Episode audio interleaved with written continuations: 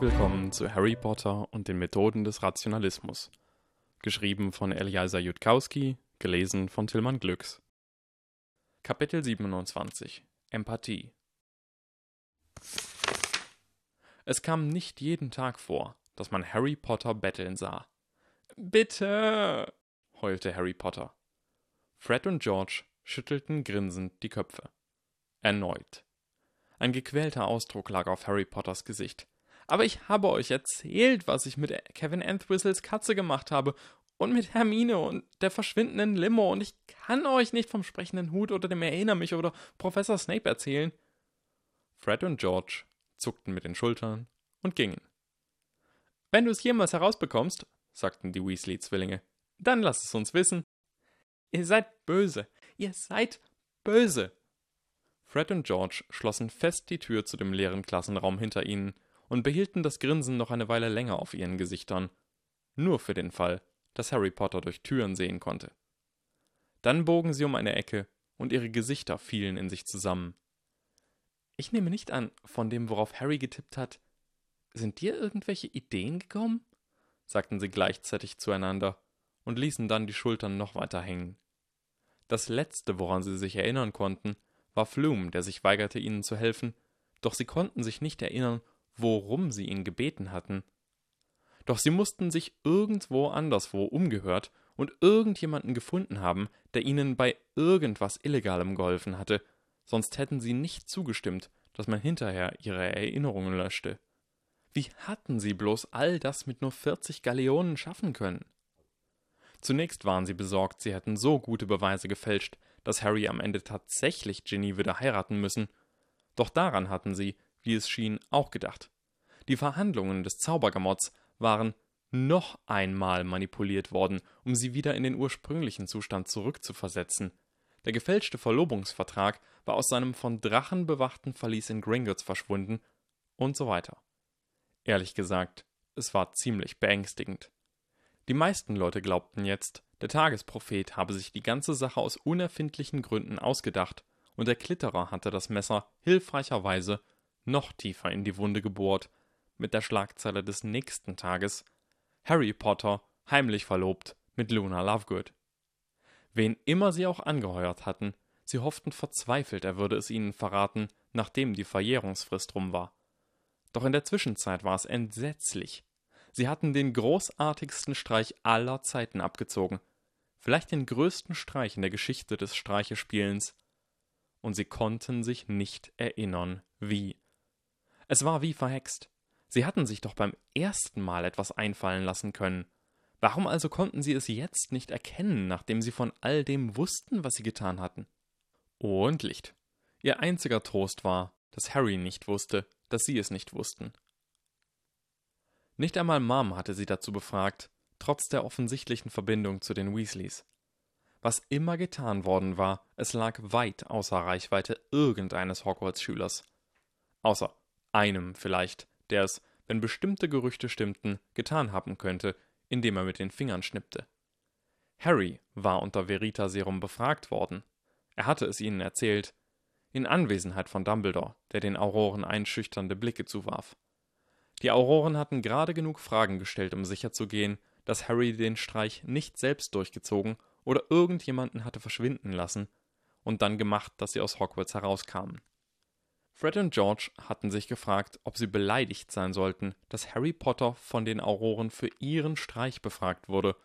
Doch der Ausdruck auf Harrys Gesicht, wahrscheinlich aus demselben Grund, machte alles wett. Wenig überraschend waren Rita Kimcorn und der Redakteur des Tagespropheten beide verschwunden und mittlerweile wahrscheinlich außer Landes. Von diesem Teil hätten sie ihrer Familie gern erzählt. Dad hätte ihnen, so glaubten sie, gratuliert nachdem Mom damit fertig war, sie umzubringen und Ginny ihre Überreste verbrannt hatte. Doch es war trotzdem in Ordnung. Sie würden es Dad eines Tages erzählen. Und in der Zwischenzeit. In der Zwischenzeit hatte Dumbledore, während er im Flur an ihnen vorbeiging, genießt und dabei aus Versehen ein kleines Päckchen aus seiner Tasche fallen lassen, und darin befunden hatten sich zwei identische Fluchbrechermonokel von unglaublicher Qualität. Die Weasley-Zwillinge hatten ihre neuen Monokel am verbotenen Korridor im dritten Stock ausprobiert, einen kleinen Trip zum magischen Spiegel hin und zurück, und sie hatten nicht alle Sicherheitsvorkehrungen klar erkennen können, doch die Monocle hatten viel mehr gezeigt, als sie beim ersten Mal gesehen hatten. Natürlich würden sie sehr vorsichtig sein müssen, sich niemals mit den Monokeln in ihrem Besitz erwischen zu lassen, oder sie würden im Büro des Schulleiters enden und sich eine strenge Gardinenpredigt anhören müssen und vielleicht sogar mit Schulverweis bedroht. Es war gut zu wissen, dass nicht jeder, der nach Gryffindor sortiert wurde, zu Professor McGonagall heranwuchs. Harry befand sich in einem weißen Raum, fensterlos, ohne auffällige Merkmale und saß vor einem Schreibtisch gegenüber einem ausdruckslosen Mann im formellen, tiefschwarzen Umhang. Der Raum war abgeschirmt, und der Mann hatte genau 27 Zauber ausgeführt, bevor er auch nur sagte Hallo, Mr. Potter. Es schien seltsam angemessen, dass der Mann in Schwarz versuchen würde, in Harrys Geist zu lesen. Bereiten Sie sich vor, sagte der Mann tonlos. Ein menschlicher Geist, hatte Harrys Oklumentik-Buch besagt, lag einem Legelementor nur entlang bestimmter Oberflächen offen. Wenn man seine Oberflächen nicht schützen konnte, würde der Legelementor hindurchgehen und auf jeden Teil des eigenen Geistes zugreifen können, den zu verstehen er in der Lage war. Was tendenziell nicht sehr viel war. Der menschliche Geist, so schien es, war für Menschen auf mehr als der oberflächlichsten Stufe schwer zu begreifen. Harry hatte sich gefragt, ob eine Menge über kognitive Wissenschaften zu wissen ihn zu einem unglaublich mächtigen Legelementor machen würde, doch wiederholte Erfahrung hatte ihm schlussendlich die Lektion eingeprügelt, in solchen Angelegenheiten nicht allzu erwartungsvoll zu sein. Es war auch nicht so, als verstünde irgendein Geisteswissenschaftler Menschen gut genug, um einen zu machen. Um die Abwehr, Oklumentik, zu erlernen, war der erste Schritt, sich selbst in seiner Vorstellung als eine andere Person zu sehen, es so konsequent vorzugeben, wie nur möglich, sich selbst vollkommen in diese alternative Persönlichkeit zu versenken. Man würde das nicht immer tun müssen, doch zu Beginn lernte man auf diese Weise, wo die eigenen Oberflächen lagen. Der Legelementor würde einen zu lesen versuchen, und man würde spüren, wie es geschah, wenn man genau genug darauf achtete, würde man den Versuch seines Eindringens erkennen. Und die eigene Aufgabe war es, dafür zu sorgen, dass er immer mit der eigenen imaginären Persönlichkeit in Berührung kam und nicht mit der wirklichen. Wenn man gut genug darin war, konnte man sich vorstellen, eine sehr einfache Person zu sein, etwa ein Stein, und es sich zur Gewohnheit machen, diese Vorgabe anstelle alle seine Oberflächen zu belassen. Das war eine Standard-Oklumentik-Barriere. Vorzugeben, ein Stein zu sein, war schwer zu lernen, doch im Nachhinein einfach auszuführen, und die frei liegende Oberfläche eines Geistes war viel flacher als das Innere. Mit genug Übung konnte man sie als gewohnheitsmäßig im Hintergrund aufrechterhalten. Oder, wenn man ein perfekter Oklumentiker war, konnte man jedem Eindringen vorauseilen, die Anfragen so schnell beantworten, wie sie gestellt wurden, so dass der Legelementor durch die Oberflächen stoßen und einen Geist betrachten würde, der ununterscheidbar war von dem desjenigen, wer immer man zu sein vorgab. Selbst der beste Legelementor konnte so getäuscht werden. Wenn ein perfekter Oklumentiker behauptete, er ließe seine Oklumentik-Barrieren fallen, konnte man unmöglich wissen, ob er log. Oder schlimmer noch, man mochte gar nicht wissen, dass man es mit einem perfekten Oklumentiker zu tun hatte. Sie waren selten, doch die Tatsache ihrer Existenz bedeutete, dass Legelementik bei niemandem verlässlich war. Es war sehr traurig, was es darüber aussagte, wie wenig menschliche Wesen einander verstanden, wie wenig ein Zauberer von den unterhalb der geistigen Oberfläche liegenden Tiefen begriff, dass man die besten menschlichen Telepathen täuschen konnte, indem man vorgab, jemand anders zu sein. Doch dann wieder verstanden Menschen einander überhaupt nur, indem sie etwas vorgaben. Man machte keine Vorhersagen über Menschen, indem man sich die Billionen von Synapsen als einzelne Objekte ausmalte. Man bitte den besten Manipulationskünstler auf Erden, einem eine künstliche Intelligenz zu entwerfen, und er würde einen nur verständnislos anglotzen. Man sagte Menschen vorher, indem man das eigene Gehirn anwies, sich wie ihres zu verhalten. Man versetzte sich selbst an ihre Stelle. Wenn man wissen wollte, was eine zornige Person tun würde, aktivierte man die Bereiche für Zorn im eigenen Gehirn, und je nachdem, was sie ausspuckten, fiel die Vorhersage aus. Wie funktionierten die Gehirnbereiche für Zorn im Innersten? Wer wusste das schon? Der beste Manipulationskünstler auf Erden mochte gar nicht wissen, was Neuronen waren, und ebenso wenig der beste Legelementor. Alles, was ein Legelementor verstehen konnte, konnte ein Oklumentiker vorgeben zu sein. Es war in jedem Fall derselbe Trick, wahrscheinlich in beiden Fällen ausgeführt von denselben neuronalen Schaltkreisen, eine einzige Gruppe von Kontrollschaltkreisen für die Rekonfiguration des Gehirns, damit es als Modell für das eines anderen agierte. Und so war das Rennen zwischen telepathischem Angriff und telepathischer Verteidigung ein entschiedener Sieg für die Verteidigung. Ansonsten wäre die gesamte magische Welt, vielleicht sogar die ganze Erde, ein sehr andersartiger Ort gewesen. Harry atmete tief ein und konzentrierte sich. Ein dünnes Lächeln lag auf seinem Gesicht. Einmal, nur ein einziges Mal war Harry, was mysteriöse Kräfte betraf, nicht enttäuscht worden.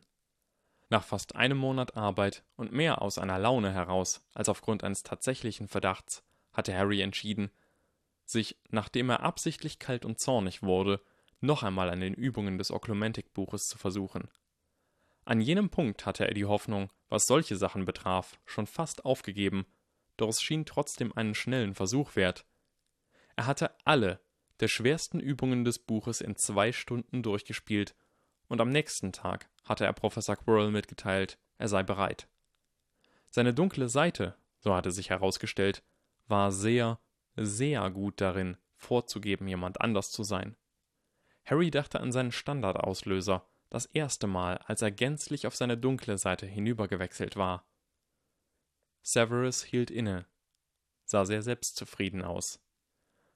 Und das wären fünf Punkte? Nein, machen wir lieber zehn Punkte von Ravenclaw für Widerworte.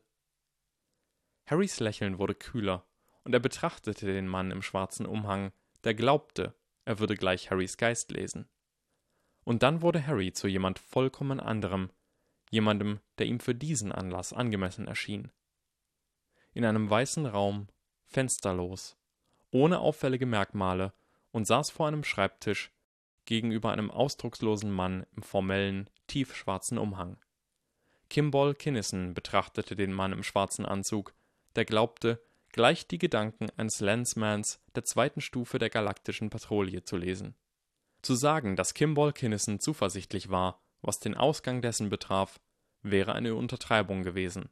Er war trainiert worden von Mentor von Arisia, dem mächtigsten Geist dieses oder jedes anderen Universums, und der bloße Zauberer, der ihm gegenüber saß, würde genau das sehen, was der graue Herrscher ihn sehen lassen wollte. Den Geist eines Jungen, als der er sich tarnte, ein unschuldiges Kind namens Harry Potter. Ich bin bereit, sagte Kimball Kinnison in nervösem Tonfall, der genau angemessen war für einen elfjährigen Jungen. Legilements, sagte der Zauberer im schwarzen Umhang. Es gab eine Pause. Der Zauberer im schwarzen Umhang blinzelte, als habe er etwas so Schockierendes gesehen, dass es sogar ausgereicht hatte, seine Augenlider zum Zucken zu bringen. Seine Stimme war nicht mehr ganz so tonlos, als er sagte Der Junge, der überlebte, hat eine mysteriöse dunkle Seite? Die Hitze kroch Harry langsam in die Wangen. Nun, sagte der Mann, sein Gesicht nun wieder völlig gesetzt. Verzeihen Sie, Mr. Potter, es ist gut, ihre Stärken zu kennen, doch das ist nicht dasselbe wie allzu sehr auf sie zu vertrauen. Sie mögen in der Tat imstande sein, die Oklumentik bereits im Alter von elf Jahren zu erlernen. Das erstaunt mich. Ich hatte geglaubt, Mr. Dumbledore gäbe wieder einmal vor, verrückt zu sein. Ihr dissoziatives Talent ist so groß, dass ich überrascht bin, keine anderen Anzeichen von Kindesmissbrauch vorzufinden, und Sie könnten bei Zeiten ein perfekter Oklumentiker werden. Doch es besteht ein erheblicher Unterschied dazu, zu erwarten, bei ihrem ersten Versuch eine erfolgreiche Oklumentik-Barriere errichten zu können. Das ist einfach nur lächerlich. Haben Sie irgendetwas gespürt, als ich Ihren Geist las? Harry schüttelte den Kopf, wurde nun rot vor Zorn. Dann passen Sie beim nächsten Mal besser auf. Das Ziel ist nicht, an Ihrem ersten Unterrichtstag ein perfektes Bild zu erschaffen. Das Ziel ist, zu lernen, wo ihre Oberflächen liegen. Bereiten Sie sich vor. Harry versuchte wieder vorzugeben, Kimball Kinnison zu sein, versuchte sich stärker zu konzentrieren, doch seine Gedanken waren leicht zerstreut, und er war sich plötzlich all der Dinge nur allzu bewusst, an die er nicht denken sollte. Oh, das würde ätzend. Harry biss die Zähne zusammen. Zumindest würde die Erinnerung des Ausbilders hinterher gelöscht. Legilemens. Es gab eine Pause. In einem weißen Raum, fensterlos, ohne auffällige Merkmale, und saß vor einem Schreibtisch gegenüber einem ausdruckslosen Mann im formellen, tiefschwarzen Umhang. Es war ihr vierter Tag, am Sonntagabend. Wenn man so viel bezahlte, bekam man seine Sitzungen zu jeder verdammten Zeit, die man wollte. Das Konzept von Wochenenden spielte keine Rolle. Hallo, Mr. Potter, sagte der Telepath tonlos, nachdem er die volle Garnitur von Privatsphäre zaubern gewirkt hatte. Hallo, Mr. Bester, sagte Harry erschöpft. Wollen wir den anfänglichen Schock gleich hinter uns bringen? Sie konnten mich überraschen, sagte der Mann, klang nun leicht interessiert.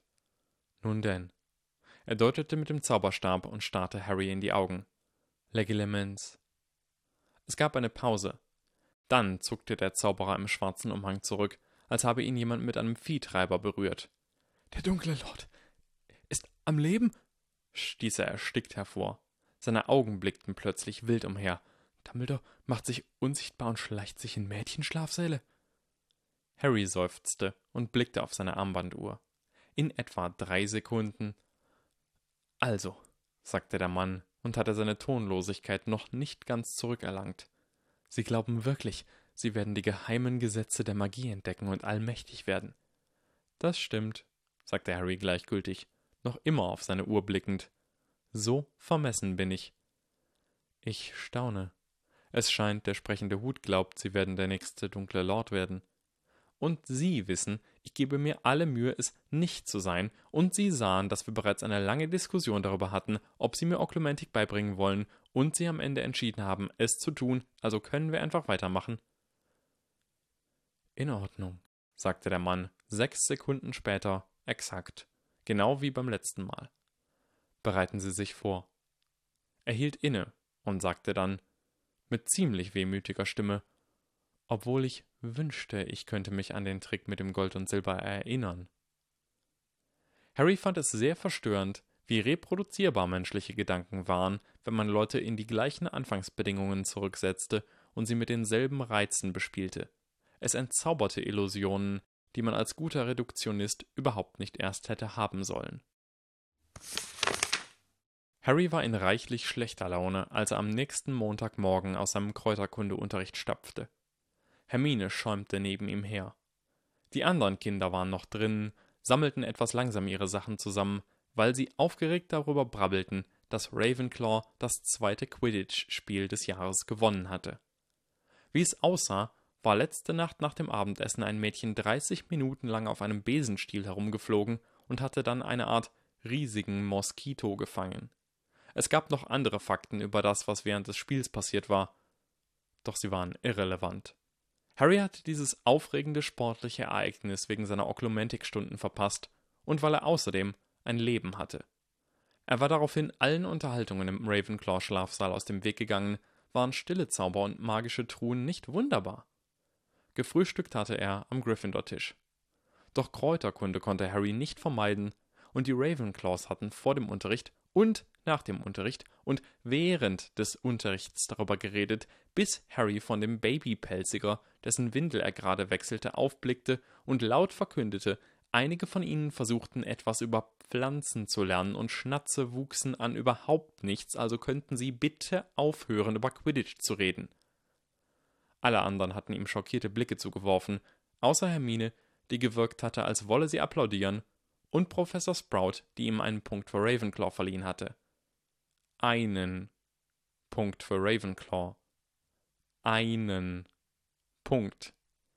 Die sieben Idioten auf ihren idiotischen sieben Besen, die ihr idiotisches Spiel spielten, hatten 190 Punkte für Ravenclaw geholt. Offenbar wurden Quidditch-Ergebnisse direkt auf die Hauspunkte angerechnet. Mit anderen Worten war einen kleinen goldenen Moskito zu fangen 150 Hauspunkte wert. Harry konnte sich nicht einmal vorstellen, was er tun müsste, um 150 Hauspunkte zu verdienen. Außer, naja, 150 Hufflepuffs zu retten oder sich 15 Ideen einfallen lassen, die so gut waren, wie Zeitmaschinen in Schutzhüllen zu stecken oder sich 1500 kreative Arten, Leute umzubringen, auszudenken oder das ganze Jahr lang Hermine Granger zu sein. Wir sollten sie umbringen, sagte Harry zu Hermine, die neben ihm ging, mit gleichermaßen zorniger Ausstrahlung. Wen? sagte Hermine. Die Quidditch-Mannschaft? Ich dachte an jeden, der irgendwo, irgendwie, irgendwas mit Quidditch zu tun hat, aber die Ravenclaw-Mannschaft wäre ein guter Anfang, ja. Hermines Lippen verzogen sich missbilligend. Du weißt, dass Lotte umzubringen falsch ist, Harry? Ja, sagte Harry. Okay, wollte nur sicher gehen, sagte Hermine. Nehmen wir uns zuerst die Sucherin vor. Ich habe ein paar Agatha Christie-Romane gelesen. Weißt du, wie wir sie in einen Zug locken können? Zwei Schüler planen ein Mordkomplott, sagte eine trockene Stimme. Wie schockierend. Um eine naheliegende Ecke herum strich ein Mann in leicht beflecktem Umhang, sein öliges Haar fiel lang und ungekämmt auf seine Schultern. Tödliche Gefahr schien von ihm auszuströmen, schien den Gang zu fluten mit Vorstellungen von ungeschickt zubereiteten Zaubertränken und versehentlichen Ausrutschern und Leuten, die in ihren Betten starben, an etwas, was die Auroren als natürliche Umstände ansehen würden. Ohne auch nur darüber nachzudenken, trat Harry vor Hermine. Ein Luftholen erklang hinter ihm, und einen Moment später rauschte Hermine an ihm vorbei und trat vor ihn. Lauf, Harry, sagte sie. Jungs sollten sich nicht in Gefahr begeben müssen. Severus Snape lächelte freudlos. Amüsant. Ich bitte um einen Augenblick Ihrer Zeit, Potter, wenn Sie sich von Ihren Liebeleien mit Miss Granger losreißen können. Plötzlich lag ein sehr besorgter Ausdruck auf Hermines Gesicht. Sie wandte sich Harry zu und öffnete den Mund. Dann hielt sie inne, mit gequältem Blick. Oh, keine Sorge, Miss Granger, sagte Severus glatte Stimme. Ich verspreche Ihren Liebsten unversehrt zurückzubringen. Sein Lächeln verschwand. Nun werden Potter und ich verschwinden und uns privat unterhalten. Allein. Ich hoffe, es ist klar, dass Sie nicht eingeladen sind, doch nur für den Fall betrachten Sie es als Anordnung eines Professors von Hogwarts. Ich bin sicher, ein kleines gutes Mädchen wie Sie wird nicht ungehorsam sein. Und Severus drehte sich um und verschwand wieder hinter der Ecke. Kommen Sie, Potter? fragte seine Stimme. Ähm, sagte Harry zu Hermine. Äh, kann ich einfach gehen und ihm folgen und du überlegst dir, was ich sagen sollte, damit du nicht allzu besorgt und gekränkt bist? Nein, sagte Hermine mit zitternder Stimme. Severus Gelächter hallte von hinter der Ecke wieder. Harry senkte den Kopf. Tut mir leid, sagte er leise. Wirklich. Und er folgte dem Meister der Zaubertränke nach. Also, sagte Harry. Es waren jetzt keine anderen Geräusche zu hören als zwei Paar Beine, lang und kurz, die irgendeinen Steinkorridor entlang stapften. Der Meister der Zaubertränke schritt zügig voran, doch nicht zu schnell für Harry, um mitzuhalten, und insoweit Harry das Hogwarts eigene Konzept der Direktionalität begriff, entfernten sie sich von den belebten Bereichen. Worum geht's hier? Ich nehme nicht an, Sie könnten erklären, sagte Severus trocken, wieso Sie zwei planten, Cho Chang zu ermorden. Ich nehme nicht an, Sie könnten erklären, sagte Harry trocken, in Ihrer Eigenschaft als offizieller Repräsentant des Hogwarts Schulsystems, warum einen goldenen Moskito zu fangen als akademische Leistung angesehen wird, die 150 Hauspunkte wert ist? Ein Lächeln strich über Severus Lippen. Meine Güte, und ich nahm an, Sie seien scharfsinnig.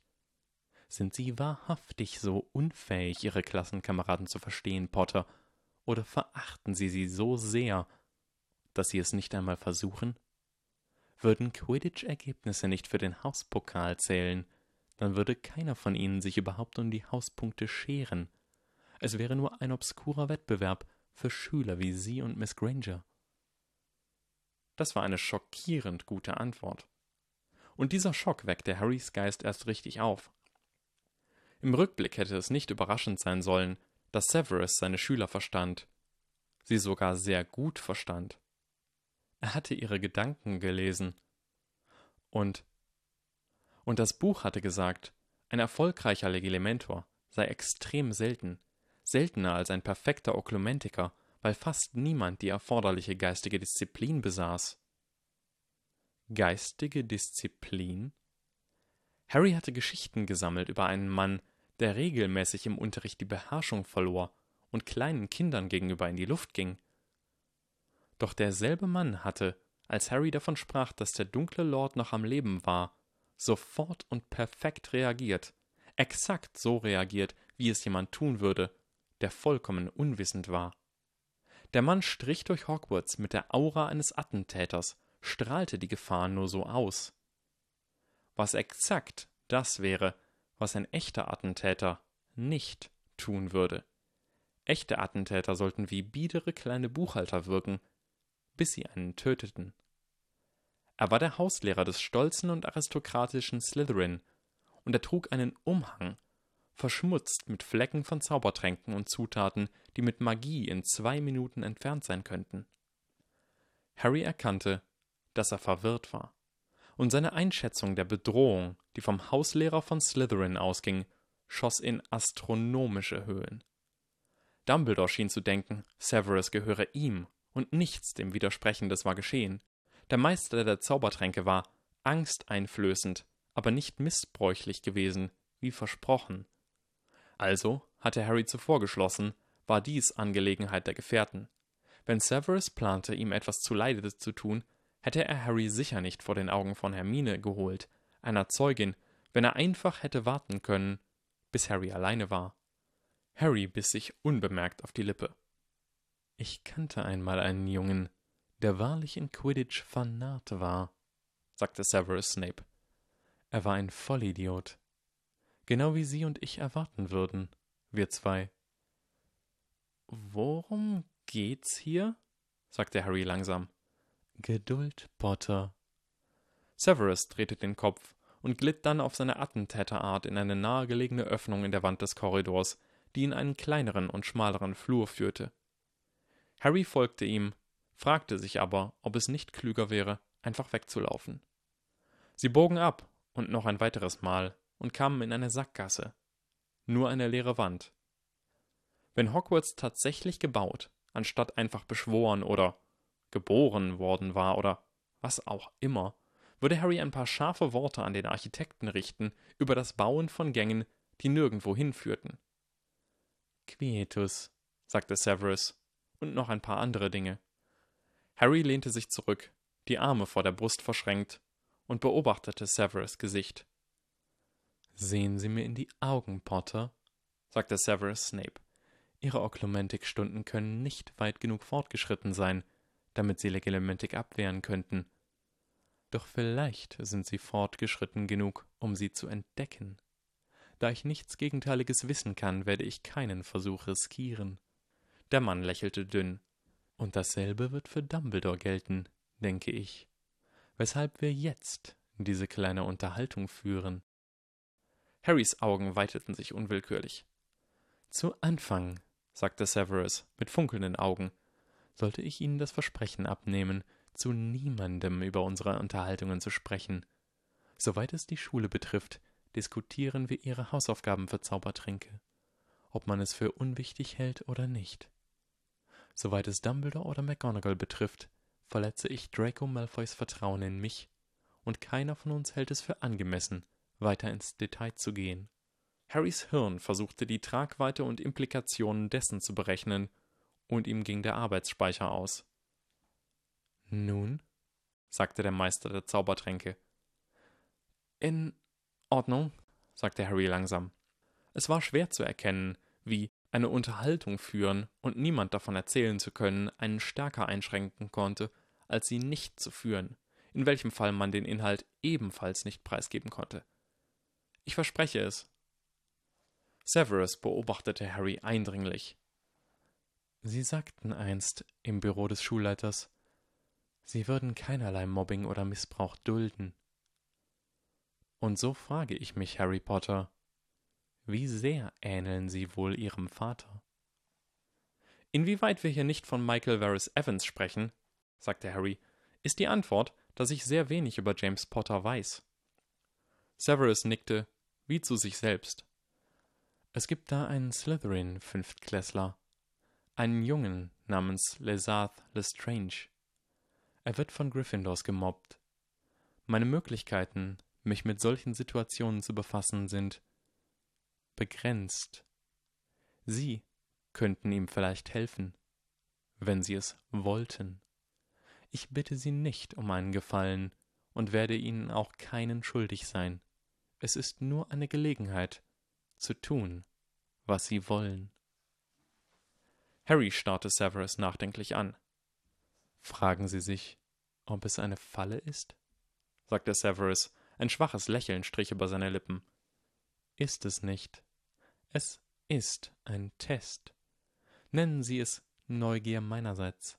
Doch Lesarts Probleme sind echt, wie auch meine eigene Schwierigkeit zu intervenieren.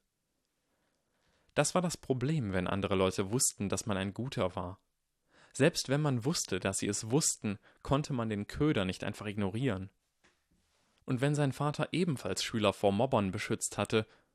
Es spielte keine Rolle, ob Harry wusste, wieso Snape es ihm erzählt hatte. Es gab ihm noch immer ein warmes und stolzes Gefühl im Inneren und machte es ihm unmöglich, sich einfach abzuwenden. Schön, sagte Harry. Erzählen Sie mir von Lesarth. Warum wird er gemobbt? Das schwache Lächeln verschwand von Severus Gesicht. Sie glauben, es gibt Gründe, Potter? Vielleicht nicht, sagte Harry leise. Doch mir kam der Gedanke, er könnte vielleicht ein unwichtiges Schlammblutmädchen die Treppe heruntergestoßen haben. Lesarth Lestrange, sagte Severus, nun mit kalter Stimme, ist der Sohn von Bellatrix Lestrange, der fanatischsten und bösartigsten Dienerin des dunklen Lords. Lesarth ist der anerkannte Bastard von Rabastan Lestrange, Kurz nach dem Tod des dunklen Lords wurden Bellatrix und Rabastan und Rabastans Bruder Rodolphus gefangen genommen, während sie Alice und Frank Longbottom folterten. Alle drei sind lebenslang in Azkaban. Die Longbottoms wurden durch wiederholten Einsatz des Cruciatus-Fluchs in den Wahnsinn getrieben und verbleiben im St. Mungus für unheilbar Versehrte. Ist irgendetwas davon ein guter Grund, ihn zu mobben, Potter? Es ist überhaupt kein Grund, sagte Harry, noch immer leise. Und Lesarth selbst hat nichts Falsches getan, von dem Sie wüssten? Das schwache Lächeln zeigte sich erneut auf Severus Lippen. Er ist nicht mehr ein Heiliger als irgendjemand sonst. Doch er hat keine Schlammblutmädchen die Treppe runtergestoßen. Nicht, soweit ich gehört hätte. Oder in seinem Geist gesehen, sagte Harry. Severus Ausdruck war kühl. Ich habe seine Privatsphäre nicht verletzt, Potter. Vielmehr habe ich in die Gryffindors hineingesehen. Er ist einfach ein bequemes Ziel für ihre kleinen Genugtuungen. Ein Schwall aus kaltem Zorn lief Harrys Rücken hinab, und er musste sich in Erinnerung rufen, dass Severus keine vertrauenswürdige Informationsquelle sein mochte.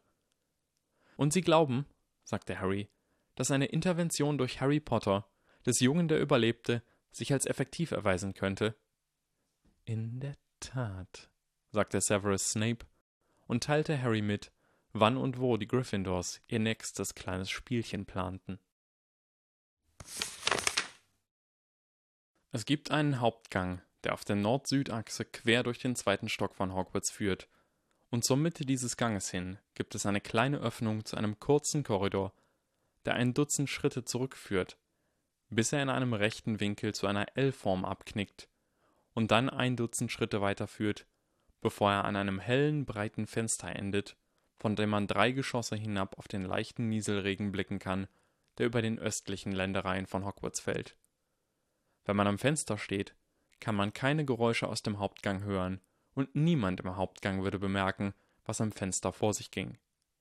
Wenn einem daran irgendetwas seltsam vorkam, Dann war man noch nicht sehr lange in Hogwarts.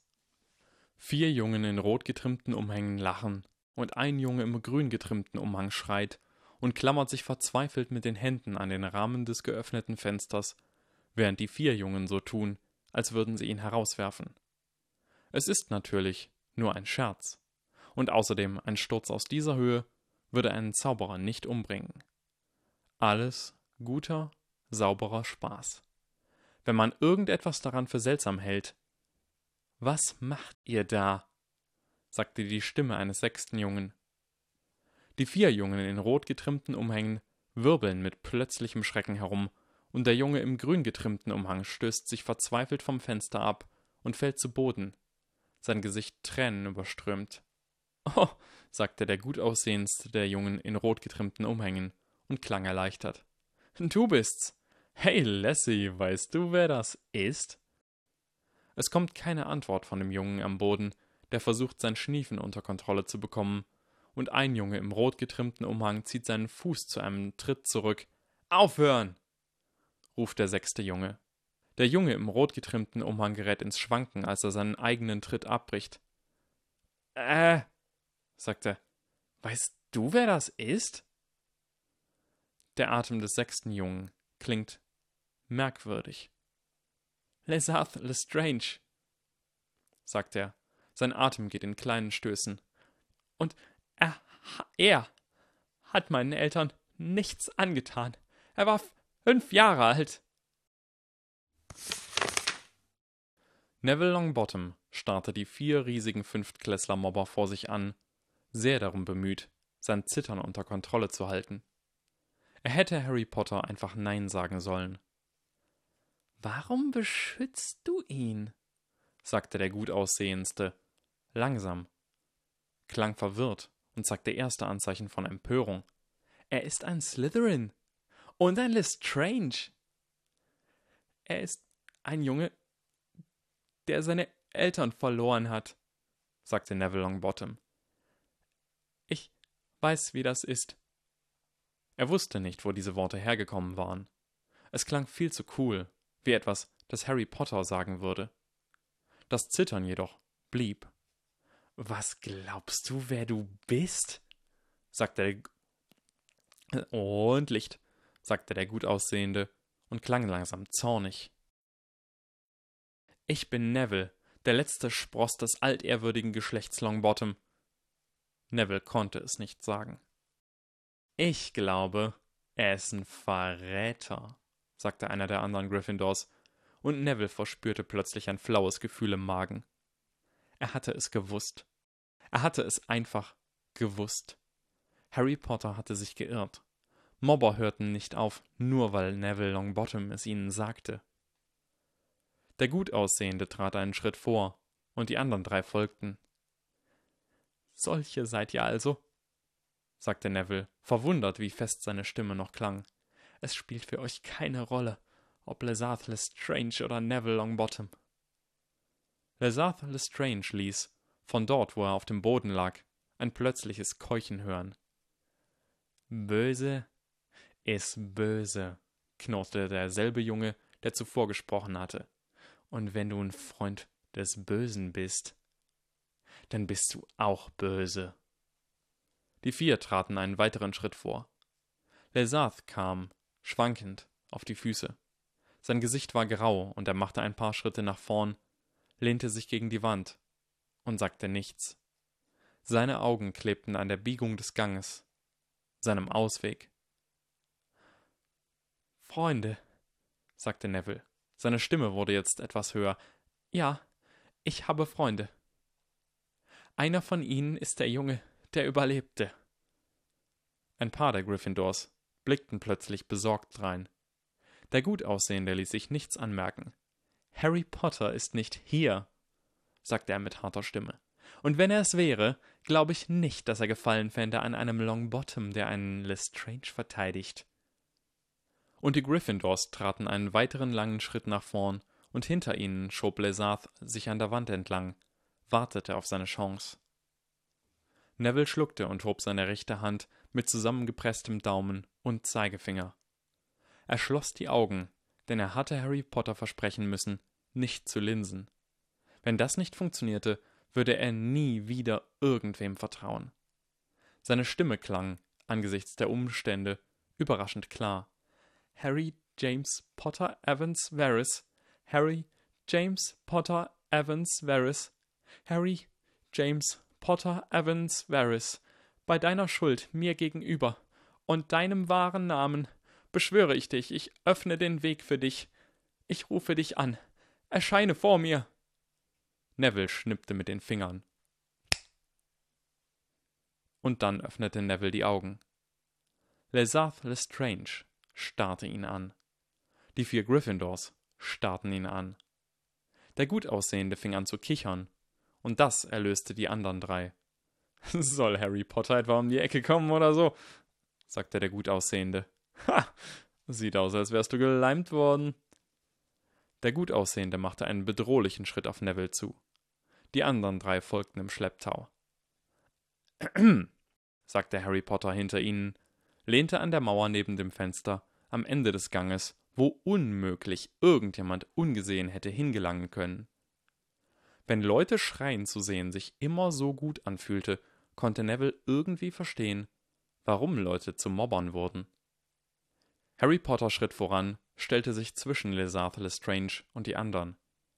Er ließ seinen eisigen Blick über die Jungen in den rot getrimmten Umhängen schweifen, dann blieben seine Augen auf dem gut aussehenden ruhen, dem Rädelsführer. Mr. Carl Sloper, sagte Harry Potter. Ich glaube, ich habe diese Situation zur Gänze verstanden. Wenn Lesarth Lestrange selbst auch nur eine einzige böse Tat zu verantworten hat, abgesehen davon, den falschen Eltern geboren worden zu sein, so ist Ihnen davon nichts bekannt. Wenn ich mich an diesem Punkt irren sollte, Mr. Sloper, schlage ich vor, Sie unterrichten mich umgehend.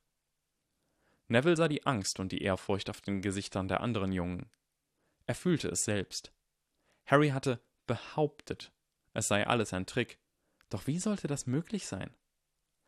Aber er ist ein Lestrange, sagte der Anführer. Er ist ein Junge, der seine Eltern verloren hat, sagte Harry Potter, und seine Stimme wurde noch kälter. Diesmal zuckten alle anderen drei Gryffindors zusammen. Also, sagte Harry Potter, ihr habt gesehen, dass Neville nicht wünschte, dass ihr einen unschuldigen Jungen im Namen der Longbottoms quält. Das konnte euch nicht bewegen. Wenn ich euch sagte, dass der Junge, der überlebte, ebenfalls denkt, ihr seid im Unrecht, dass euer heutiges Handeln ein furchtbarer Fehler war, macht das einen Unterschied? Der Anführer machte einen Schritt auf Harry zu. Die anderen folgten ihm. Nicht. Karl, sagte einer von ihnen, schluckend. Vielleicht sollten wir gehen. Man sagt, du wirst der nächste dunkle Lord sein, sagte der Rädelsführer und starrte Harry an. Ein Grinsen huschte über Harry Potters Gesicht. Man sagt auch, ich wäre heimlich mit Ginevra Weasley verlobt. Und es gäbe eine Prophezeiung, wie wir zusammen Frankreich erobern. Das Lächeln verblasste.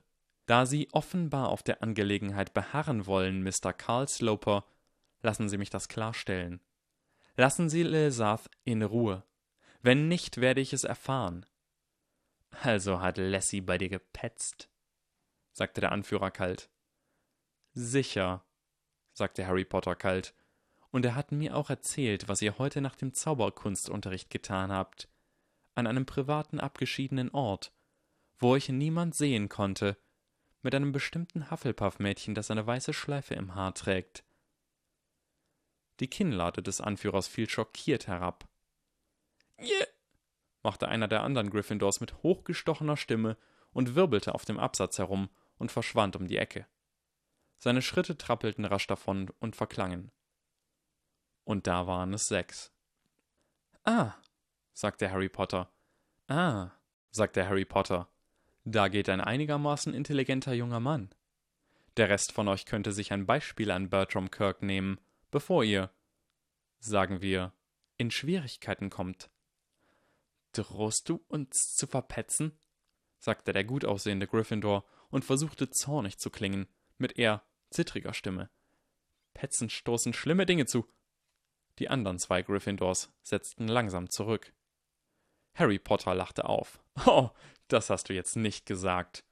Versuchst du wirklich, mich einzuschüchtern? Mich?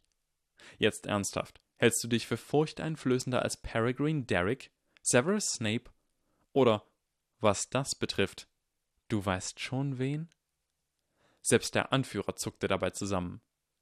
Harry Potter hob die Hand, die Finger bereit, und alle drei Gryffindors machten einen Satz zurück, und einer von ihnen platzte heraus. Nicht. Seht ihr? sagte Harry Potter. An diesem Punkt schnippe ich mit den Fingern, und ihr werdet Teil dieser urkomischen Geschichte, die heute beim Abendessen mit viel nervösem Gelächter erzählt wird. Doch die Sache ist die. Leute, denen ich vertraue, sagen mir immer wieder, ich solle das nicht tun. Professor McGonagall sagte mir, ich nehme immer den leichtesten Ausweg, und Professor Quirrell sagt, ich muss lernen, wie man verliert. Also, erinnert ihr euch an die Geschichte, wo ich mich von ein paar älteren Slytherins habe aufmischen lassen? Das könnten wir machen. Ihr könntet mich eine Weile mobben, und ich könnte euch lassen. Nur erinnert ihr euch an den Teil am Ende, wenn ich meinen vielen, vielen Freunden in dieser Schule sage, sie sollen nichts dagegen unternehmen? Diesmal überspringen wir diesen Teil. Also los. Mobbt mich. Harry Potter schritt vorwärts, die Arme einladend weit geöffnet. Die drei Gryffindors knickten ein und ergriffen die Flucht, und Neville musste einen schnellen Seitenschritt machen, um nicht über den Haufen gerannt zu werden. Es herrschte Stille, als ihre Schritte verklangen, und danach noch mehr Stille. Und da waren es drei. Harry Potter nahm einen tiefen Atemzug, dann stieß er ihn aus. Puh, sagte er. Wie geht's dir, Neville? Nevilles Stimme erklang als hohes Quieken. Okay, das war wirklich cool. Ein Grinsen huschte über Harry Potters Gesicht. Du warst auch ziemlich cool, weißt du? Neville wusste, dass Harry Potter das nur sagte, damit er sich gut fühlte, und doch entfachte es eine warme Glut in seiner Brust. Harry wandte sich Lesarth Lestrange zu. Bist du okay, Lestrange? sagte Neville, bevor Harry den Mund aufmachen konnte. Nun gab es etwas, das man sich selbst niemals sagen zu hören erwarten würde. Lesarth drehte sich langsam um und starrte Neville an, mit verkniffenem Gesicht. Nicht länger weinend, trocknende Tränen glitzerten. Du glaubst, du weißt, wie das ist? sagte Lesarth mit hoher, bebender Stimme. Du glaubst, du weißt es? Meine Eltern sind in Azkaban. Ich versuche nicht daran zu denken, und sie erinnern mich immer daran. Sie finden es toll, dass Mutter dort in der Kälte und in der Finsternis sitzt, mit den Dementoren, die ihr das Leben aussaugen. Ich wünschte, ich wäre wie Harry Potter. Zumindest leiden seine Eltern nicht. Meine Eltern leiden immer, jede Sekunde von jedem Tag. Ich wünschte, ich wäre wie du. Wenigstens kannst du deine Eltern manchmal sehen. Wenigstens weißt du, dass sie dich geliebt haben. Wenn Mutter mich je geliebt hat, haben die Dementoren den Gedanken schon längst aufgezehrt. Nevilles Augen weiteten sich vor Schock. Das hatte er nicht erwartet. Lesarth wandte sich Harry Potter zu, dessen Augen angefüllt waren mit Entsetzen. Lesarth ließ sich vor Harry Potter zu Boden fallen, berührte mit der Stirn den Boden und flüsterte Hilf mir, mein Lord. Eine furchtbare Stille entstand. Neville fiel nichts ein, was er sagen konnte, und dem nackten Entsetzen auf Harrys Gesicht nach zu urteilen, wusste er ebenfalls nichts zu sagen. Man sagt, ihr könnt alles fertigbringen, bitte, bitte, mein Lord. Holt meine Eltern aus Azkaban heraus. Ich, ich werde für immer euer treu, euer treuer ergebener Diener sein. Mein Leben soll euch gehören und ebenso mein Tod. Nur bitte, Lesarth, sagte Harry mit berstender Stimme. Lesarth, ich kann nicht. Ich kann nicht wirklich solche Dinge tun. Es sind alles nur dumme Tricks. Sind sie nicht, sagte Lesarth, seine Stimme hoch und verzweifelt. Ich habe es gesehen. Die Geschichten sind wahr. Ihr könnt es. Harry schluckte. Lesarth, ich habe die ganze Sache mit Neville eingefädelt. Wir haben alles im Voraus geplant. Frag ihn. Das hatten sie, obwohl Harry nicht gesagt hatte, wie er irgendwas davon anstellen würde. Als Lesarth vom Boden hochsah, war sein Gesicht grausig verzerrt, und seine Stimme erklang als ein Kreischen, das Neville in den Ohren schmerzte. Du Sohn eines Schlammbluts! Du könntest die rausholen! Du willst nur nicht! Ich hab dich auf Knien angefleht, und trotzdem willst du nicht helfen! Ich hätte es wissen sollen. Du bist der Junge, der überlebte. Du denkst, sie gehört dorthin. Ich kann nicht, sagte Harry, seine Stimme so verzweifelt wie die von Lesarth. Es ist keine Frage, was ich will. Ich habe nicht die Macht. Lesarth stand auf und spuckte vor Harry auf den Boden, dann wandte er sich um und ging davon. Als er um die Ecke war, beschleunigte sich das Geräusch seiner Schritte, und als sie verblassten, glaubte Neville ein einsames Schluchzen zu hören und da waren es zwei. Neville sah Harry an. Wow, sagte Neville leise. Er schien nicht sehr dankbar für seine Rettung zu sein. Er glaubte, ich könnte ihm helfen, sagte Harry mit heiserer Stimme.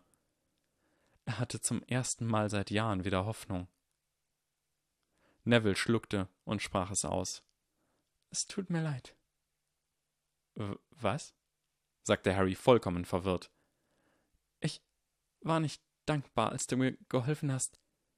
Jedes einzelne Wort, das du gesagt hast, war absolut richtig, sagte der Junge, der überlebte. Nein, sagte Neville. War's nicht. Gleichzeitig schenkten sie sich ein kurzes, trauriges Lächeln, wobei jeder den anderen herablassend betrachtete. Ich weiß, das war nicht real, sagte Neville. Ich weiß, ich hätte nichts tun können, wenn du nicht da gewesen wärst, aber danke, dass ich so tun durfte. Jetzt mach mal halblang, sagte Harry. Harry hatte sich von Neville abgewandt und starrte aus dem Fenster zu den düsteren Wolken. Neville kam ein vollkommen lächerlicher Gedanke. Fühlst du dich schuldig, weil du Lesarths Eltern nicht aus Azkaban herausholen kannst? Nein, sagte Harry ein paar Sekunden verstrichen. Ja, sagte Harry. Du bist dumm, sagte Neville. Ich bin mir dessen bewusst, sagte Harry. Musst du buchstäblich alles tun, worum dich jemand bittet? Der Junge, der überlebte, wandte sich wieder Neville zu. Es tun? Nein. Mich schuldig zu fühlen, es nicht zu tun? Ja. Neville fiel es schwer, das in Worte zu fassen. Als der dunkle Lord starb, war Bellatrix Black buchstäblich die böseste Person auf der ganzen Welt, und das war, bevor sie nach Azkaban geschickt wurde. Sie folterte meine Mutter und meinen Vater in den Wahnsinn, weil sie herausfinden wollte, was mit dem dunklen Lord geschehen war. Ich weiß, sagte Harry leise. Das verstehe ich, aber nein, tust du nicht. Sie hatte einen Grund, das zu tun, und meine Eltern waren beide Auroren. Es ist nicht einmal annähernd das Schlimmste, was sie je getan hat. Nevilles Stimme bebte. Trotzdem, sagte der Junge, der überlebte, sein Blick in weiter Ferne, an einem Ort, den Neville sich nicht vorzustellen vermochte. Es mag irgendeine clevere Lösung geben, durch die es möglich ist, jeden zu retten, und alle leben danach glücklich und zufrieden, und wäre ich nur schlau genug, wäre sie mir schon eingefallen. Du hast Probleme, sagte Neville. Du denkst, du solltest sein, wofür Lesarth Lestrange dich hält. Ja, sagte der Junge, der überlebte. Das trifft es ziemlich gut. Jedes Mal, wenn jemand schreit im Gebet und ich nichts tun kann, fühle ich mich schuldig, dass ich nicht Gott bin. Neville verstand das nicht ganz, aber das klingt nicht gut. Harry seufzte. Ich weiß, dass ich ein Problem habe und ich weiß, dass ich es lösen muss. In Ordnung? Ich arbeite dran. Harry sah zu, wie Neville verschwand. Natürlich hatte Harry nicht gesagt, worin die Lösung bestand. Die Lösung war, offensichtlich, sich zu beeilen und Gott zu werden. Nevilles Schritte entfernten sich und waren nicht mehr zu hören. Und da war es einer. Ahem erklang Severus Snapes Stimme direkt hinter ihm. Harry stieß einen kleinen Schrei aus und hasste sich sofort dafür. Langsam drehte er sich um. Der große, ölige Mann im befleckten Umhang lehnte an der Mauer am selben Ort, den Harry eingenommen hatte. Ein guter Tarnumhang, Potter, sagte der Meister der Zaubertränke gedehnt, erklärt einiges. Oh verdammter Mist. Und vielleicht habe ich zu viel Zeit in Dumbledores Gesellschaft verbracht, sagte Severus. Doch ich kann nicht umhin, mich zu fragen, ob es der Tarnumhang ist. Augenblicklich wurde Harry zu jemandem, der niemals etwas von dem Tarnumhang gehört hatte und der genau so schlau war, wie Harry glaubte, dass Severus glaubte, dass Harry war. Oh, äh, schon möglich, sagte Harry. Ich gehe davon aus, Ihnen ist klar, was das bedeutet. Severus Stimme klang herablassend. Sie haben keine Ahnung, wovon ich rede, oder, Potter? Ein ziemlich ungeschickter Versuch, mich zu ködern. Professor Quirrell hatte bei ihrem Mittagessen angemerkt, dass Harry seinen Geisteszustand wirklich besser verbergen müsse, als nur eine ausdruckslose Miene aufzusetzen, wenn jemand ein gefährliches Thema anschnitt, und hatte ihm erzählt von Täuschungen der ersten Stufe, Täuschungen der zweiten Stufe und so weiter. Also stellte Severus sich Harry entweder tatsächlich als Spieler der ersten Stufe vor, was Severus zu einem Spieler der zweiten Stufe machte, und Harrys Zug der dritten Stufe war erfolgreich gewesen, oder Severus war ein Spieler der vierten Stufe und wollte, dass Harry glaubte, die Täuschung sei erfolgreich gewesen. Harry hatte Professor Quirrell lächelnd gefragt, auf welcher Stufe er spielte, und Professor Quirrell hatte, ebenfalls lächelnd, erwidert, eine Stufe höher als Sie. Also haben Sie die ganze Zeit zugesehen, sagte Harry. Desillusionierung nennt man es, glaube ich. Ein dünnes Lächeln. Es wäre töricht von mir gewesen, auch nur das kleinste Risiko in Kauf zu nehmen, dass Sie zu Schaden kämen. Und Sie wollten die Ergebnisse mit eigenen Augen sehen, sagte Harry. Also, bin ich wie mein Vater? Ein seltsamer, trauriger Ausdruck überfiel den Mann, der fremd wirkte auf seinem Gesicht. Ich würde eher sagen, Harry Potter, Sie ähneln. Severus hielt inne. Er starrte Harry an. Lestrange hat sie Sohn eines Schlammbluts genannt, sagte Severus langsam. Es schien sie nicht groß zu stören. Harry furchte die Augenbrauen. Nicht unter diesen Umständen, nein. Sie hatten ihm gerade geholfen, sagte Severus. Seine Augen beobachteten Harry eindringlich und er hat es ihnen ins Gesicht geschlagen. Sicherlich ist das nichts, was sie einfach vergeben würden. Er hat gerade eine ziemlich grauenhafte Erfahrung hinter sich, sagte Harry. Und ich denke, von Erstklässlern gerettet zu werden, hat seinem Stolz auch nicht gerade gut getan. Ich nehme an, es war recht einfach zu vergeben, sagte Severus mit seltsamer Stimme da Lestrange ihnen nichts bedeutet. Nur ein seltsamer Slytherin. Wäre es vielleicht ein Freund gewesen, hätten sie sich wohl weit verletzter gefühlt von dem, was er sagte. Wäre er ein Freund, sagte Harry, umso mehr Grund ihm zu vergeben. Es blieb lange still.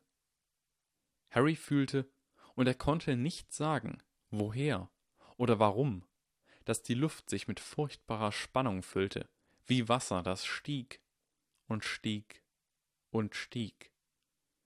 Dann lächelte Severus, sah mit einem Mal wieder entspannt aus, und all die Anspannung verschwand. Sie sind ein sehr versöhnlicher Mensch, sagte Severus, noch immer lächelnd. Ich nehme an, Ihr Stiefvater, Michael Varys Evans, hatte Sie gelehrt. Er der Science-Fiction- und Fantasy-Sammlung, sagte Harry. Fast wie mein fünftes Elternteil eigentlich. Ich habe all die Leben der Charaktere in all meinen Büchern gelebt und all ihre mächtige Weisheit halt wieder in meinem Kopf. Irgendwo da drin, vermute ich, war jemand wie Lesarth, obwohl ich nicht sagen könnte, wer. Es war nicht schwer, mich in seine Lage zu versetzen. Und es waren auch meine Bücher, die mir sagten, was zu tun war. Die Guten vergeben. Severus ließ ein leichtes, belustigtes Lachen vernehmen. Ich fürchte, ich weiß nicht allzu viel darüber, was gute Menschen tun. Harry sah ihn an. Das war eigentlich irgendwie traurig. Ich kann Ihnen ein paar Romane mit guten Menschen darin leihen, wenn Sie wollen. Ich würde gern Ihren Rat zu etwas einholen, sagte Severus in beiläufigem Ton. Ich kenne da einen anderen Slytherin-Fünftklässler, der von Gryffindors gemobbt wurde. Er umwarb ein wunderschönes muggelgeborenes Mädchen, das dazu stieß, als er gemobbt wurde, und versuchte ihn zu retten. Und er nannte sie ein Schlammblut, und daraufhin war es vorbei zwischen ihnen. Er hat sich entschuldigt, viele Male, doch sie vergab ihm nie. Fällt Ihnen irgendetwas ein, was er hätte sagen oder tun können, um von ihr jene Vergebung zu gewinnen, die Sie Lestrange zuteil werden ließen? Ähm, sagte Harry. Also, nur basierend auf diesen Informationen bin ich mir nicht sicher, dass er derjenige mit dem Hauptproblem war. Ich hätte ihm geraten, mit niemandem auszugehen, der so unfähig zur Vergebung ist. Angenommen, sie hätten geheiratet. Können Sie sich vorstellen, in diesem Haushalt zu leben? Eine Pause entstand. Oh, aber sie konnte vergeben, sagte Severus mit Belustigung in der Stimme. Denn danach ging sie hin und wurde die Freundin des Mobbers.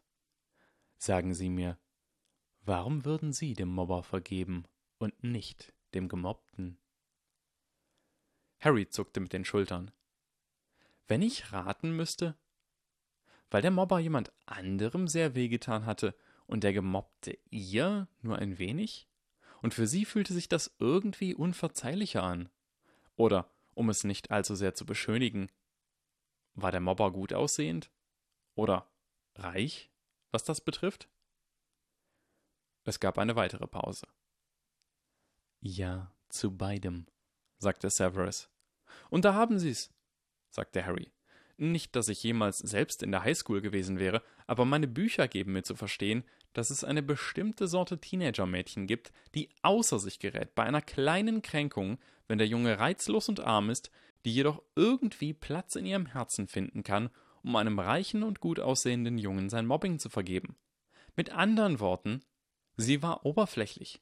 Sagen Sie ihm, wer immer es ist, dass sie seiner nicht wert war und er darüber hinwegkommen und beim nächsten Mal mit Mädchen ausgehen soll, die Tiefgang statt Schönheit haben. Severus starrte Harry still an, ein Glitzern in seinen Augen. Sein Lächeln war verblasst, und obwohl Severus Gesicht zuckte, kehrte es nicht zurück. Harry begann langsam etwas nervös zu werden. Ähm, also nicht, dass ich selbst auf dem Gebiet irgendwelche Erfahrungen hätte, offensichtlich, aber ich denke, dass das ist es, was ein weißer Ratgeber aus, aus meinen Büchern sagen würde. Es folgte noch mehr Stille und mehr Glitzern. Es war vermutlich ein guter Zeitpunkt, das Thema zu wechseln. Also, sagte Harry, habe ich Ihren Test bestanden, was auch immer es war? Ich denke, sagte Severus, dass es keine weiteren Unterhaltungen zwischen uns geben sollte, Potter, und es überaus weise von Ihnen wäre, von dieser hier niemals zu sprechen. Harry blinzelte. Hätten Sie wohl etwas dagegen, mir zu sagen, was ich falsch gemacht habe? Sie haben mich gekränkt, sagte Severus, und ich traue Ihrem Urteil nicht länger. Harry starrte Severus an, ziemlich verdutzt. Doch Sie haben mir einen gut gemeinten Rat gegeben, sagte Severus Snape, und daher werde ich Ihnen im Gegenzug ebenfalls einen wahrhaften Ratschlag erteilen. Seine Stimme war fast völlig ruhig. Wie ein Faden, fast perfekt horizontal gespannt, trotz dem massiven Gewicht, das von seiner Mitte hing, durch Millionen Tonnen Spannung, die an jedem Ende zerrten. Sie wären heute fast gestorben, Potter. In Zukunft teilen Sie Ihre Weisheit mit niemandem, wenn Sie nicht genau wissen, worüber Sie beide sprechen. Harrys Geist stellte endlich die Verbindung her. Sie waren das. Harrys Mund schnappte zu, als der fast gestorben Teil sagte. zwei Sekunden zu spät. Ja, sagte Severus, das war ich. Und die schreckliche Spannung flutete zurück in den Raum, wie Wasser, das am Grund des Ozeans zusammengedrückt wurde. Harry konnte nicht atmen. Verliere. Jetzt. Ich wusste es nicht, flüsterte Harry. Es. Nein, sagte Severus. Nur jenes eine Wort. Harry stand dort in aller Stille, sein Geist suchte verzweifelt nach Optionen. Severus stand zwischen ihm und dem Fenster, was wirklich ein Pech war, da ein Sturz aus dieser Höhe einen Zauberer nicht töten würde. Ihre Bücher haben Sie betrogen, Potter, sagte Severus, noch immer mit jener Stimme, gespannt durch Millionen Tonnen Zug. Sie haben ihnen das eine nicht verraten, das sie wissen mussten. Man kann nicht aus Geschichten erfahren, wie es ist, denjenigen zu verlieren, den man liebt. Das ist etwas, was man niemals verstehen kann, ohne es selbst zu fühlen. Mein Vater, flüsterte Harry. Es war sein bester Versuch, die eine Sache, die ihn zu retten vermochte. Mein Vater versuchte, sie vor den Mobbern zu schützen. Ein grässliches Lächeln erstreckte sich über Severus Gesicht, und der Mann schritt auf Harry zu. Und an ihm vorbei. Leben Sie wohl, Potter, sagte Severus und blickte auf seinem Weg nach draußen nicht zurück. Von heute an dürften wir einander wenig zu sagen haben. Und an der Ecke hielt der Mann inne, und ohne sich umzudrehen, sprach er ein letztes Mal. Ihr Vater war der Mobber, sagte Severus Snape, und was ihre Mutter in ihm sah, war etwas, das ich niemals verstanden habe, bis zum heutigen Tage. Er ging. Harry wandte sich um und ging zum Fenster. Seine zitternden Hände legten sich auf das Fensterbrett. Gib niemals jemandem einen weisen Rat, wenn du nicht genau weißt, worüber ihr beide sprecht. Ist angekommen. Harry starrte eine Weile hinaus zu den Wolken und dem leichten Nieselregen. Das Fenster war auf die östlichen Ländereien gerichtet, und es war Nachmittag, wenn die Sonne also überhaupt durch die Wolken zu erkennen war, dann konnte Harry sie nicht sehen. Seine Hände hatten aufgehört zu zittern, doch es war ein Gefühl der Enge in Harrys Brust, als würde sie von metallenen Bändern zusammengepresst. Sein Vater war also der Mobber gewesen. Und seine Mutter oberflächlich. Vielleicht waren sie später erwachsen geworden. Gute Menschen wie Professor McGonagall schienen die Welt auf sie zu geben, und es mochte nicht nur deshalb sein, weil sie heldenhafte Märtyrer waren. Natürlich war das ein schwacher Trost, wenn man elf Jahre alt war und gerade im Begriff ein Teenager zu werden und sich fragte, was für eine Art Teenager man werden mochte. So furchtbar, so traurig. Solch ein furchtbares Leben, das Harry führte. Zu erfahren, dass seine genetischen Eltern nicht perfekt gewesen waren. Nun, er sollte deshalb wohl eine Weile Trübsal blasen, sich selbst bemitleiden. Vielleicht konnte er sich bei Lesarth Lestrange darüber beklagen. Harry hatte von Dementoren gelesen. Kälte und Finsternis umgaben sie, und Angst, Sie saugten alle glücklichen Gedanken aus einem heraus, und in deren Abwesenheit stiegen all die eigenen schlimmsten Erinnerungen an die Oberfläche. Er konnte sich vorstellen, in Lesarths Schuhen zu stecken, zu wissen, dass seine Eltern lebenslänglich in Azkaban waren, dem Ort, von dem niemand jemals entkommen war. Und Lesarth würde sich vorstellen, anstelle seiner Mutter zu sein, in der Kälte und der Finsternis und der Angst, allein mit ihren schlimmsten Erinnerungen, selbst in ihren Träumen, jede Sekunde von jedem Tag. Einen Augenblick lang stellte Harry sich seine eigene Mutter und seinen Vater in Azkaban vor, wie die Dementoren das Leben aus ihnen heraussaugten, ihnen die glücklichen Erinnerungen an ihre Liebe für ihn entzogen. Nur für einen Moment, bevor seine Vorstellungskraft die Sicherung zog und eine Notfallabschaltung veranlasste und ihm verbat, sich das jemals wieder vorzustellen. War es recht, das irgendjemandem anzutun, selbst der zweitbösesten Person auf der Welt? Nein, sprach die Weisheit aus Harrys Büchern, nicht, wenn es irgendeinen anderen Weg gibt, egal welchen anderen Weg. Und außer das Justizsystem der Zaubererwelt war so perfekt wie ihre Gefängnisse, und das klang recht unwahrscheinlich, wenn man alles bedachte, gab es irgendwo in Azkaban einen Menschen, der vollkommen unschuldig war und wahrscheinlich mehr als nur einen.